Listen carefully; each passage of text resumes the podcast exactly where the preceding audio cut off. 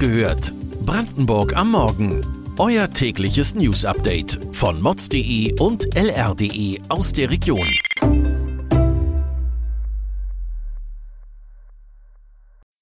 Guten Morgen an diesem 2. September. Brandenburg löst Reserve an Corona-Schutzmasken trotz der hohen Infektionszahlen auf. Günstige Alternativen für Kaminholz in Polen. WM-Spiele werden von vielen Gastwirten in Brandenburg nicht übertragen. Das und mehr erfahrt ihr heute bei Wach gehört, Brandenburgs Morgen-Podcast von mods.de und lr.de. Als 2020 die Corona-Welle kam, waren Schutzmittel Mangelware. Brandenburg hat deshalb eine Reserve an Masken, Handschuhen und Kitteln für alle Fälle angelegt. Vor dem dritten Corona-Winter wird das Lager jetzt aber aufgelöst, weil der Bundestag im Frühjahr die epidemische Lage von nationaler Tragweite für beendet erklärt hatte. Der aktuelle Wert der Waren beläuft sich auf rund 3 Millionen Euro. Die Landesreserve soll nun kostenfrei zu humanitären Zwecken abgegeben werden, heißt es aus dem Gesundheitsministerium, zum Beispiel an Hilfsbedürftige in der Ukraine. Weil Gas und Öl immer teurer werden, möchten viele Brandenburger im Winter gern wieder mit Holz heizen. Doch auch das Brennholz ist längst knapp geworden. Ein Kubikmeter kostet jetzt schon rund 60 Euro mehr als vor einem Jahr. Und wie sieht es im Nachbarland Polen aus, wo doch das Kaminholz bisher noch reichlich vorhanden war?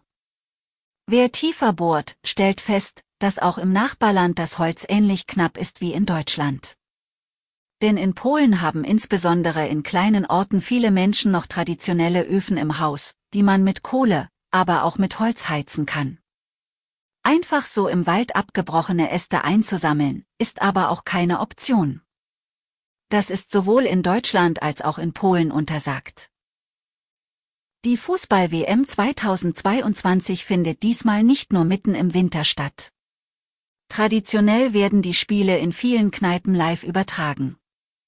Doch dieses Mal gibt es zahlreiche Wirte in Deutschland, die die Spiele nicht ausstrahlen wollen.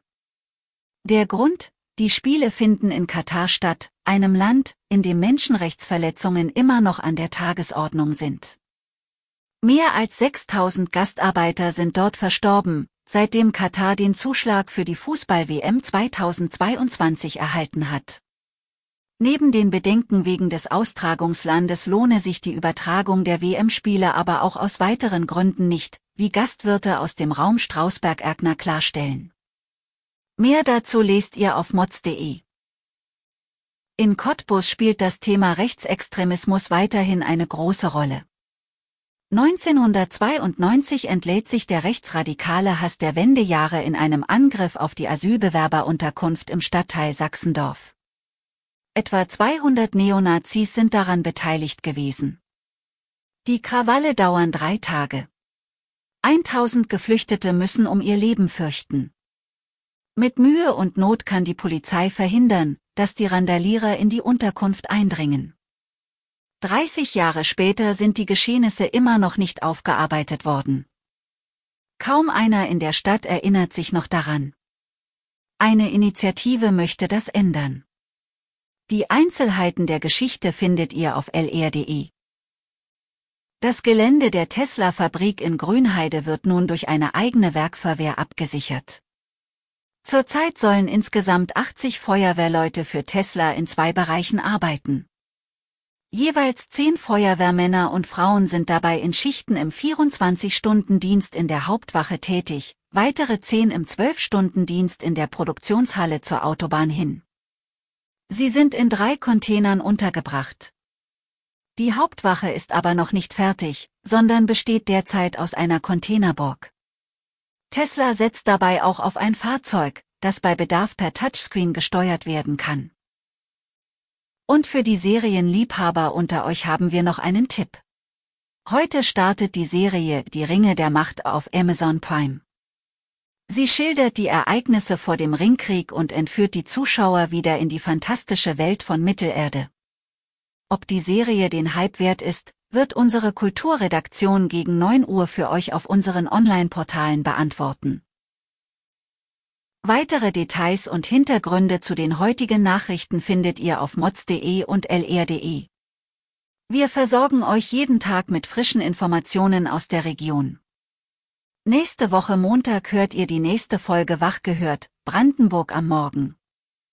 Kommt gut ins Wochenende.